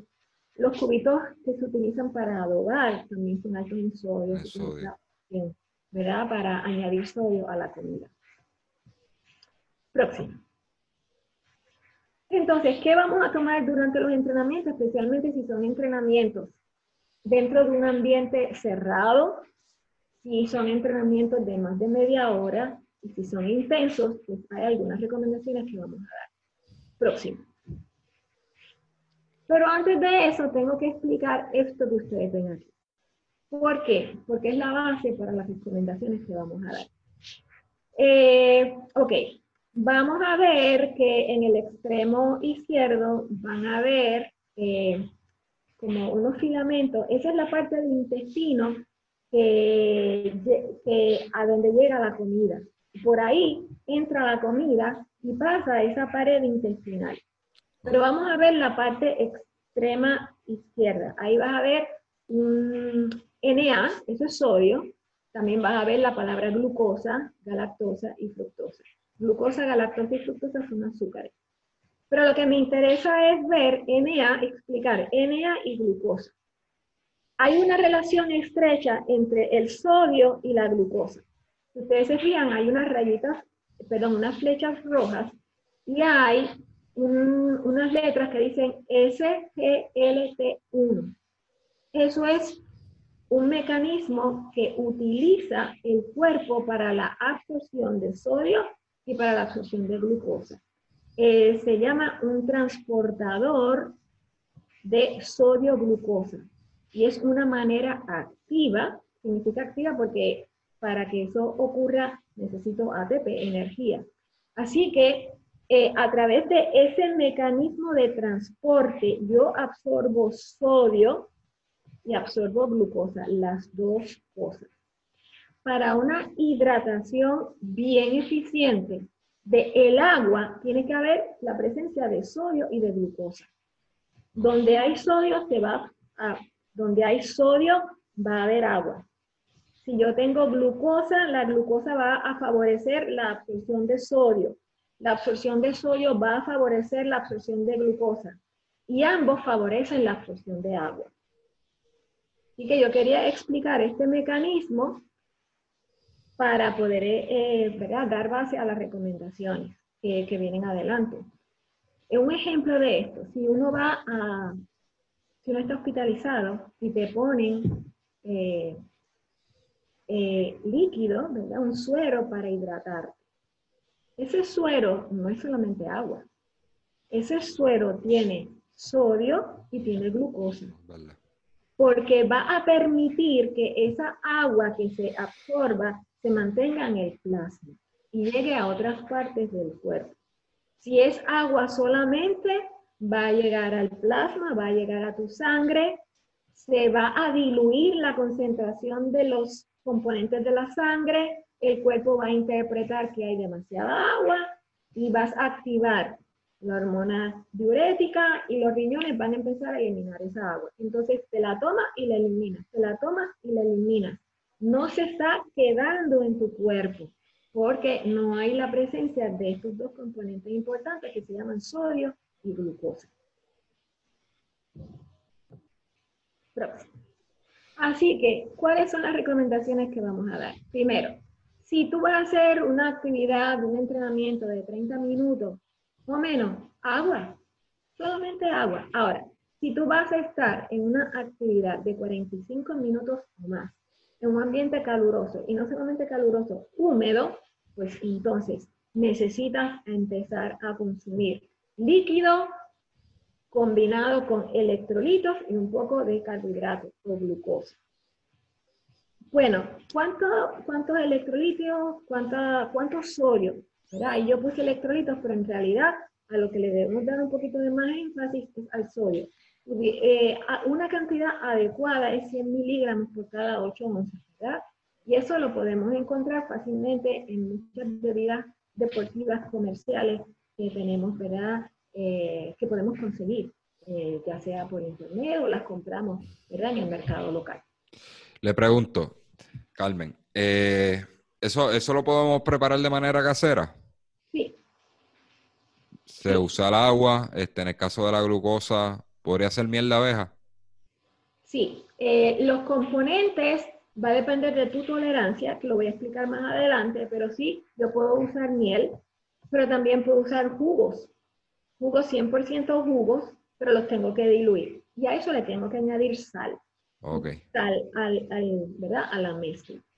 Para tener entonces los electrolitos. Sí, le pregunto, le pregunto porque por, en el caso yo estas bebidas deportivas no, la, no las tolero durante el entreno, me, dan, me, me caen muy pesados al estómago.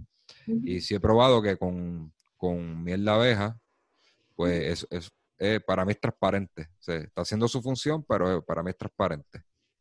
Pero entonces tendrías que añadirle, si no lo haces, ¿verdad? Un poquito de sal. Un poquito de sal. A esa combinación. Y lo otro es que la miel la tienes que diluir.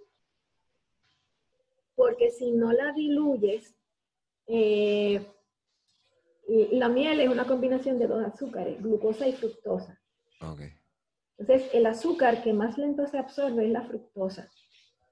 Entonces, eh, la fructosa tarda más su proceso de absorción a nivel intestinal. Y mientras más tiempo esté en el intestino y tú vas corriendo, pues más pesado te vas a sentir.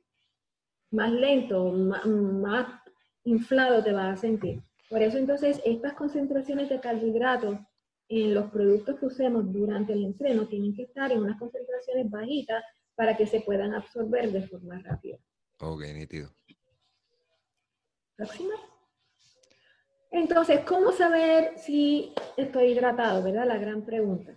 Bueno, vamos a mirar el color de, la orina. Quizás esta gráfica no se ve muy bien por la cuestión de las computadoras, pero ustedes pueden bajar eh, estas tablas. Ustedes ponen eh, Urine Color Chart y hay un montón de ejemplos. Lo importante es observar ese color de la orina. Un color de la orina amarillo claro puede ser un buen indicador de que estás hidratado. Como vemos en la parte superior derecha, vemos ahí una muestra de orina que tiene un color amarillo claro transparente. En la parte de abajo tenemos también una comparación de dos colores de orina, un color de orina ámbar y un color de orina amarillo claro. El color de orina amarillo claro es un buen indicador de, o es un indicador de un buen grado de hidratación. Vuelvo y repito, en el frío te puedes deshidratar porque no tienes la urgencia o no tienes, no sientes la necesidad de tomar líquido. Y esto puede ocurrir en tu ambiente de trabajo o puede ocurrir en un ambiente de competencia. Por lo tanto, antes de ir a entrenar, si vienes de un ambiente donde eh, está bien frío, observa la orina. Cada vez que vayas al baño, observa la orina. Si te está saliendo un color amarillo oscuro, estás deshidratado aunque estés dentro de un ambiente frío. ¿Por qué? Porque no estás tomando suficiente líquido. Recuerda, el agua se necesita todo el tiempo. Pues hay algunas personas que me dicen, es que en mi trabajo hay mucho frío y yo no quiero tomar agua porque me tengo que estar levantando cada rato. Bueno, hay dos recomendaciones para eso. Si tu ambiente de trabajo es bien frío, primero la temperatura del agua va a estar eh, va a ser una temperatura ambiente, que no te la tomes fría.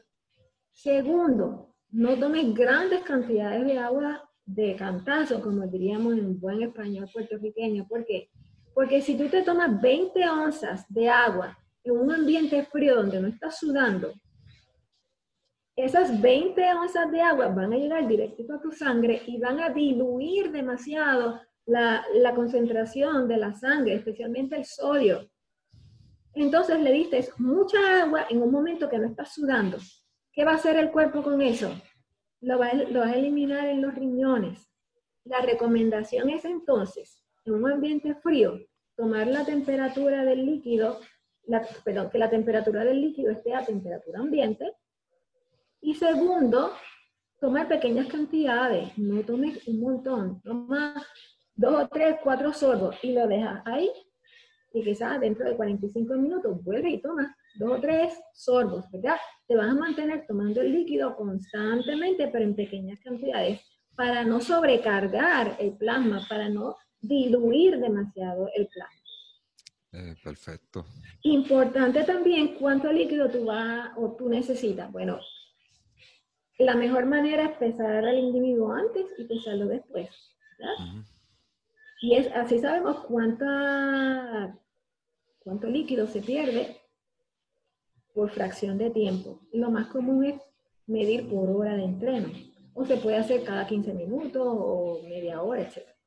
Eh, ahora, si tú pierdes peso durante el entrenamiento, es peso que perdiste de agua, no, es de grasa. Quisiéramos decir que es de grasa, pero no, es de agua. Entonces, por cada libra de peso que pierdes, tienes que recuperar el 150% de lo perdido. me explico. Una libra de agua equivale a 16 onzas de líquido que tienes que tomar.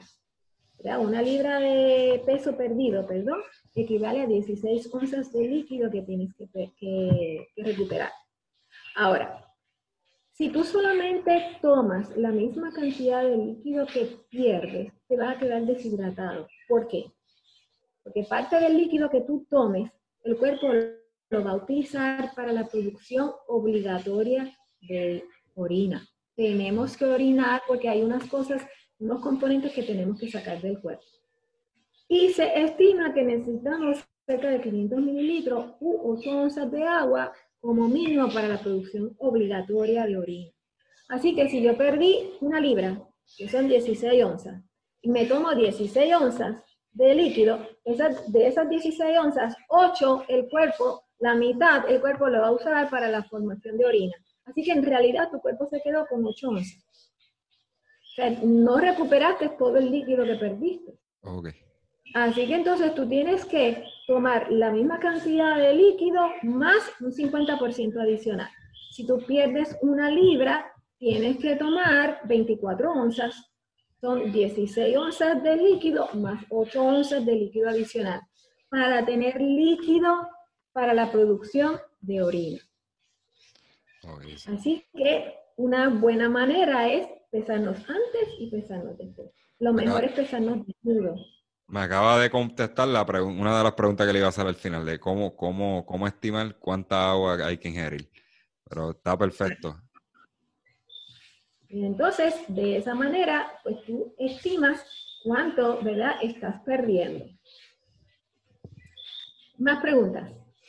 No, hasta ahora estamos bien. Ok, próxima. Y pues tenemos entonces los atletas salados, estos atletas salados, como ven en la fotografía, ustedes ven esas manchas, eso es sal, eso es sodio.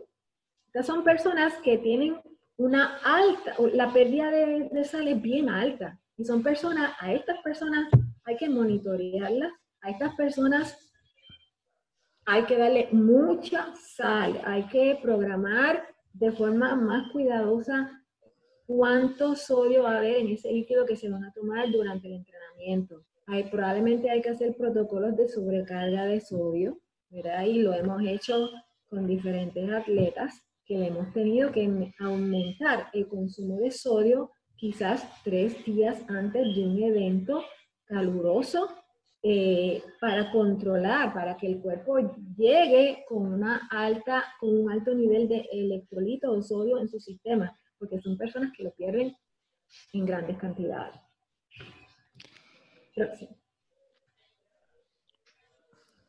Así que algunas recomendaciones, bueno, si tú quieres ir más específico a cuánto líquido estás perdiendo y cuánto líquido debes estar tomando, pues te puedes pesar antes, te va a pesar después del entreno. Es la mejor manera es pesarte este, desnudo, eh, usando siempre la misma balanza, la que va a usar antes y la que va a usar después.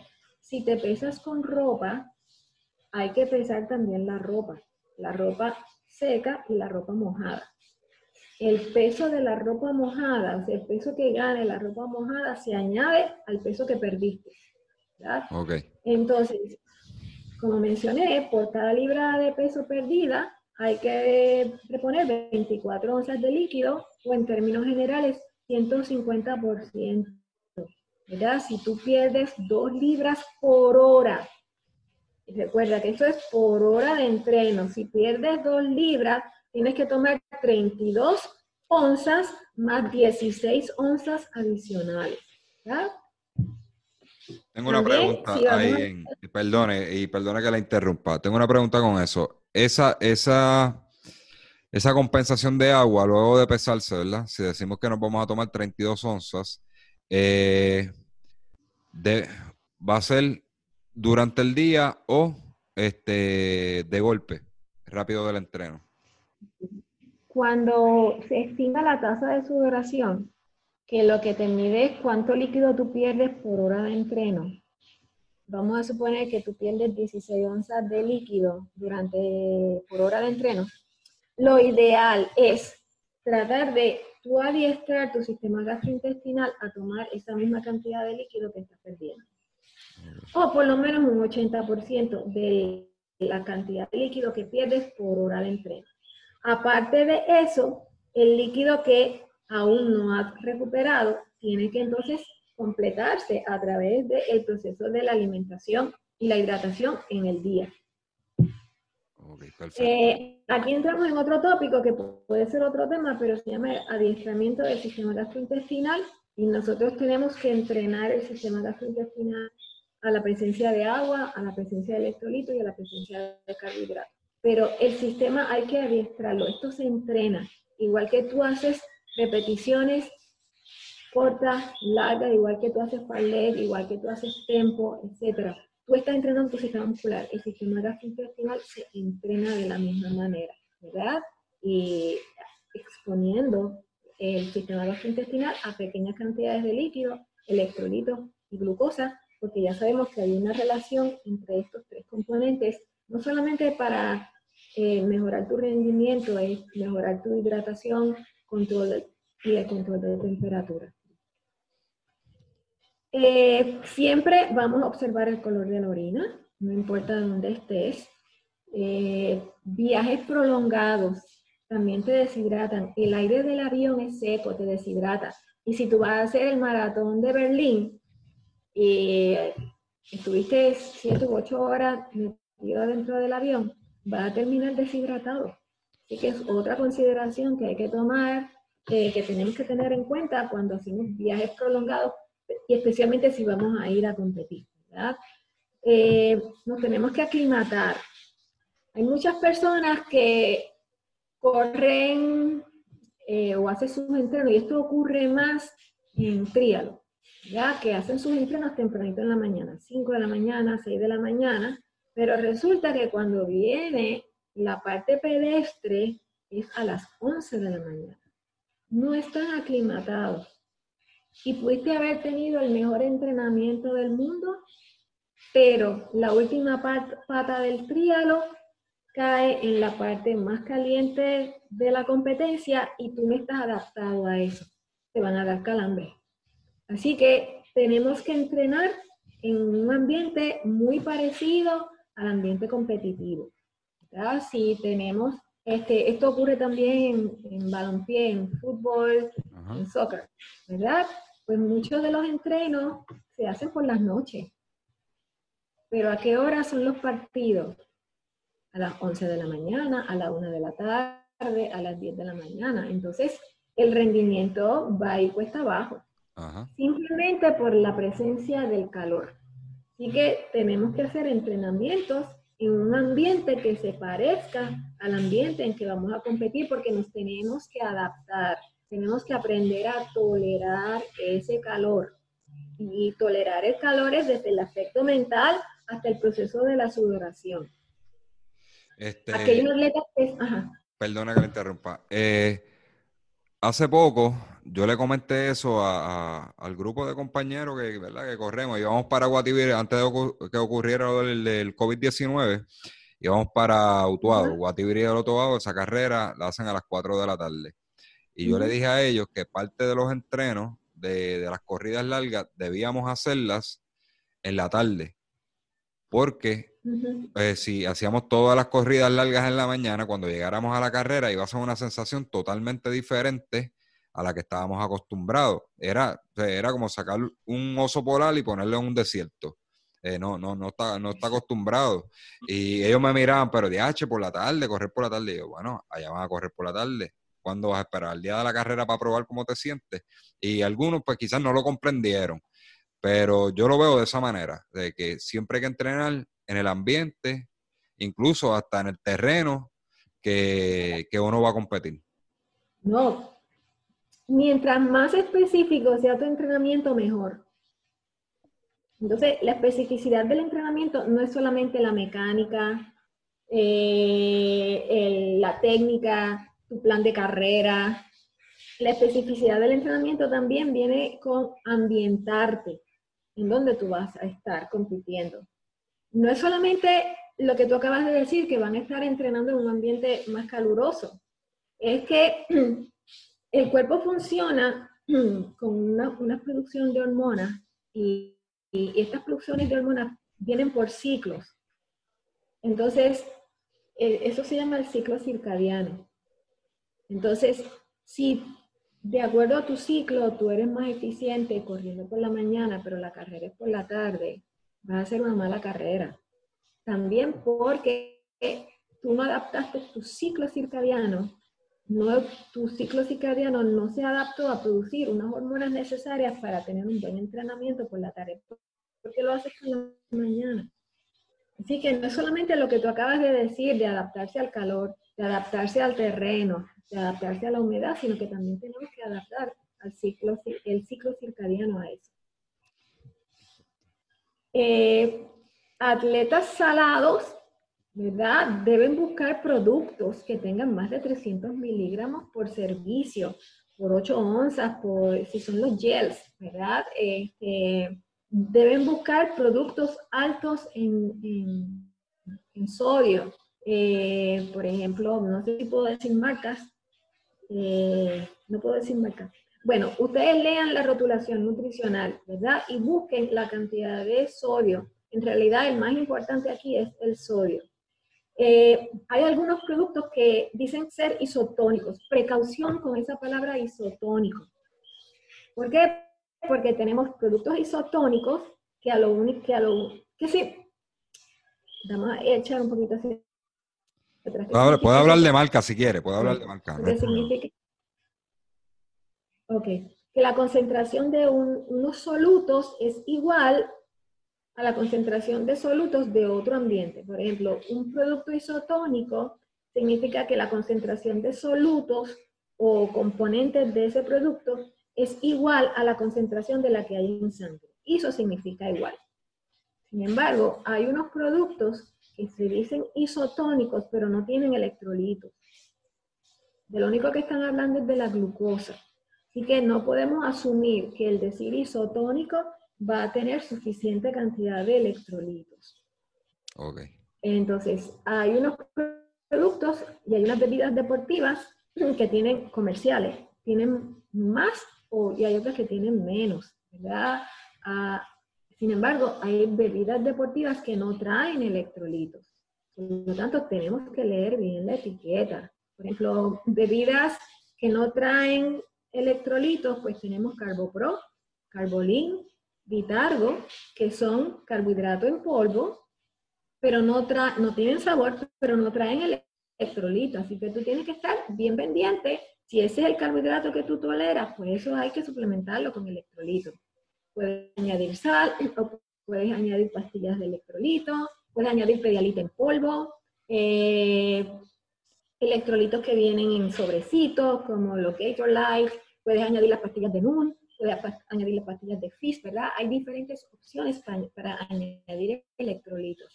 Pero es importante siempre leer la rotulación, porque no podemos asumir que si es un producto para ser utilizado durante el entreno, entiéndase este, que me ayude a la hidratación, etcétera, que va a tener electrolitos.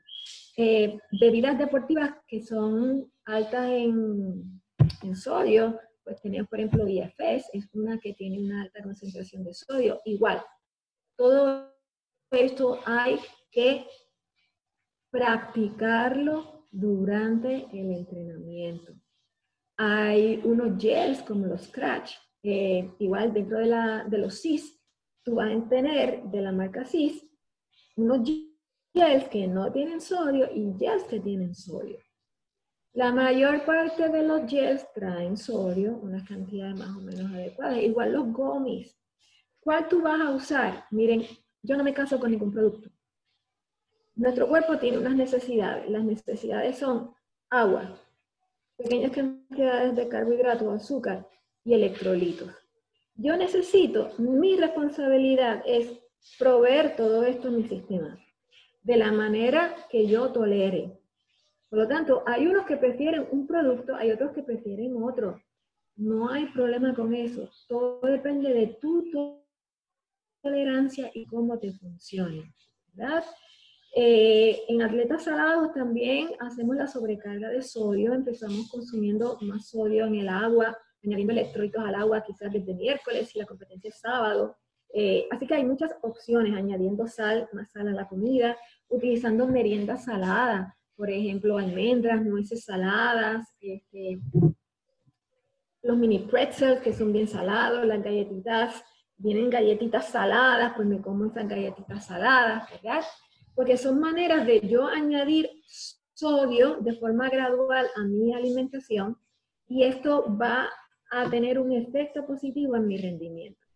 Eh, eh, algunas bebidas que podemos utilizar diariamente, esto, los jugos de vegetales B8, esto lleva muchísimo tiempo en el mercado, eh, el tradicional, ¿verdad? No es splash. El jugo de vegetales B8 es naturalmente bien alto en sodio. Las sopas de tomate son naturalmente bien altas en sodio. clamato, que ya yo no lo veo tanto, eh, pues era un jugo a base de tomate que se vendía en muchos lugares y que también se usaba para las carreras largas, especialmente los ciclistas, también es bien, bien alto en sodio. Así que debemos este, verificar cómo yo respondo al calor y una manera de prevenir y evitar los calambres es monitoreando la hidratación y monitoreando la cantidad de electrolitos y sales que yo como durante el día y también en lo que utilizo durante el entrenamiento. Perfecto. Eh, una, última pregunta que tengo es sobre, por ejemplo, normalmente nos acostumbramos a usar unos productos en, durante el, entreno. Eh, por ejemplo, eh, uso X marca de, de, electrolito, ¿verdad? De bebida con electrolito y, glucosa. Eh, pero cuando voy a la carrera, no está en, los oasis eso no va a estar disponible. Eh, ya estoy cambiando, ya estoy cambiando la receta para los efectos, eso, y eso puede ser contraproducente en mi performance. Sí, eso es un detalle bien importante, gracias por traerlo. Eh, una de las cosas que tenemos que hacer es averiguar si son eventos bien grandes, principalmente averiguar con la organización de la actividad qué van a tener en los oasis. Tú tienes que saber eso de antemano. Si en los oasis solamente van a tener agua, pues ya tú sabes que te corresponde a ti llevar el otro componente de la hidratación, ¿verdad? Eh, eh, pequeñas cantidades de sodio y electrolitos. Si van a tener bebida deportiva X, obviamente tú no vas a correr con la bebida deportiva, así que tú tienes entonces que adiestrarte y entrenar con la bebida deportiva que va a estar disponible en, la carrera. Ahora, si tú no quieres usar esa bebida deportiva, y no vas a cargar con tu bebida deportiva porque te hace más pesado, obviamente, pues entonces tenemos que buscar planes alternos.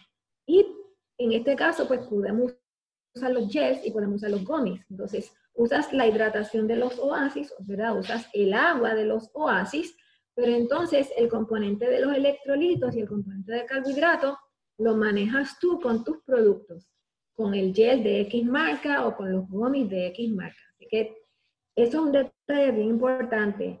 ¿Qué va a haber en la competencia? ¿Qué va a haber en la carrera? Lo que hay, tú toleras, tú lo toleras, estás acostumbrado a eso. No, pues entonces tienes que tomar la decisión. O entrenas con esos productos o sigues entrenando con los tuyos, pero ¿de dónde vas a obtener la hidratación? Pues entonces el agua este, la obtienes de los oasis, ¿verdad? Los gels y los gummies son productos que te dan pequeñas cantidades de carbohidratos, te dan electrolitos, pero no hidratan porque no tienen agua. Así que, como dije al principio, esto es una combinación de líquido, electrolitos y pequeñas cantidades de, glucosa. Llevas tus gummies, no te pesan, llevas los gels, no te pesan, pero eso no te va a hidratar. Entonces, la hidratación la tienes que buscar del medio ambiente. Gracias. Eh, ya es, ¿verdad? Eh, con esto, ¿verdad? Termino mi, presentación. Ahí tienen la dirección de correo electrónico que me pueden escribir para aclarar cualquier duda eh, de las muchas que puedan surgir al oírme hablar. Ok, este, para los que no, no están viendo videos, lo están viendo en las plataformas de audio, el email es car, carman ev at gmail.com. Carman, en vez de Carmen, ¿verdad? Con A, Carman ev at gmail.com. Le pueden escribir a, su email. ¿Tiene algún consultorio disponible o, dónde da las consultorías? Pues mira, este, eh, me divido entre albergue olímpico, comité olímpico y los viernes que estoy por práctica privada o cuenta propia, que eh, necesitan, ¿verdad?, un poco de más asesoría, pues me pueden contactar. Eh, otra forma de leer el, la dirección de correo electrónico es carmanef, car de Carmen, ma de María, nef de Nevares, N-E-V, arroba gmail. Perfecto. Pues le pueden escribir al email. Eh, yo eh, no, no tengo mucho que comentar porque de verdad que me aclaró todas las dudas. Esto ha sido un aprendizaje brutal. Yo estoy, yo estoy sin palabras aquí, así que Carmen, muchas gracias. Y, y las poquitas preguntas, yo tenía una serie de preguntas ahí escritas, pero no tuve que sacarlas porque lo contestó todo. Y yo creo que va a ser de mucho, mucho valor y aprendizaje para, la comunidad de running y a los seguidores de, de Solo Running PR. De verdad que eh, a partir de hoy mi mindset yo creo que va a ser diferente porque he aprendido unas cosas, ¿verdad? Como lo de las sales, lo del potasio, este, ya yo sabía lo de pesarse, pero me dijo una manera, eh, nos explicó una manera bien sencilla de cómo hacerlo. Eh, yo había, tenía hasta una fórmula por ahí, de esto era como que muy complicado. así que de verdad que estoy bien agradecido de que, que haya hecho esa, ¿verdad? Este, haber aclarado esta parte de, de por qué vienen los calambres. Excelente su trabajo, así que sabe que aquí, aquí tiene, tiene un amigo y, estoy muy agradecido, de verdad que sí. Este, me quedé sin palabras, bueno, a mí que me gusta hablar, no este, pero es de mucha utilidad y yo creo que, que son pocos los episodios, ¿verdad? Como yo los trabajo no los escucho, yo creo que este lo voy a volver a escuchar. Ok. para dar un repasito a todo lo que aprendí hoy y, que no se me olvide. Y yo creo que también lo puedo repasar de, aquí a un tiempo. Y al igual ustedes, los que escuchan esto, pueden hacerlo. Eh, tomen papel y lápiz. Pueden tomar papel y lápiz. Eh, los que lo escuchen en audio pueden verlo en video, ¿verdad? Ella, ella usó una presentación en PowerPoint. Este, y de, de manera gráfica pueden entender mejor las cosas. Así que muchas gracias. Carmen, ¿algún, ¿algo más que tengas que decir? No, bueno, que estamos, ¿verdad? Este, a la mayor disposición de, todos ustedes. Siempre busquen ayuda profesional, ¿verdad? Cuando vayan a hablar de esto, ¿verdad? Cuando tengan dudas de estos, de estos conceptos. Eh, Y por lo menos por ahora, pues vamos a quedarnos en nuestras casas. Mientras más rápido esto se vaya, más rápido volvemos, eh, podemos retomar nuestro proceso de entrenamiento. Así que gracias por tu confianza, José, eh, y quedo a tu orden. No, gracias a un millón y dato importante, quédense en su casa, en la calle no hay nada que hacer. Pueden hacer, vuelvo y repito, me he pasado todas estas, como en tres semanas, repitiendo lo mismo. Hay cosas que podemos hacer, como si fuera una pretemporada, trabaja en el físico, todos estos talleres que hemos dado, incluyendo el de, Carmen Nevares, póngalo, póngalo en práctica para cuando volvamos a la calle, este, seamos más eficientes, atletas más inteligentes y botemos todas esas lesiones viejas. Es momento de descansar y de, de trabajar, trabajar cosas diferentes. Así que quédense en su casa. Ese es el consejito que, que venimos dando semana, semana tras semana, episodio tras episodio en Solo Running. Carmen, muchas gracias, muchas bendiciones, mucha salud y protección, ¿verdad? De parte de Papá Dios este, para usted y su familia. Así que luego hablaremos más, más adelante y, este, de verdad que, fue, fue muy bueno el taller. Así que a toda la, a toda la gente de Solo Running, muchas gracias. Eh, nos vemos en la próxima. Próximo, tengo una entrevista, me van a estar entrevistando eh, Mofongo Ron Podcast, así que pueden buscar las plataformas de ellos para que escuchen la entrevista. Eso debe estar ocurriendo hoy y un par de días después debe estar saliendo la entrevista. Así que fue una oportunidad que se me dio. No soy una celebridad, pero e-, ellos, ellos quieren hablar conmigo. Así que es mi primera experiencia, ¿verdad? En, este, en vez de yo solo el entrevistador, yo voy a ser el entrevistado. Así que, Carmen, nos vemos, nos vemos prontito. Muchas gracias. Gracias a ti. Y nos vemos, gente.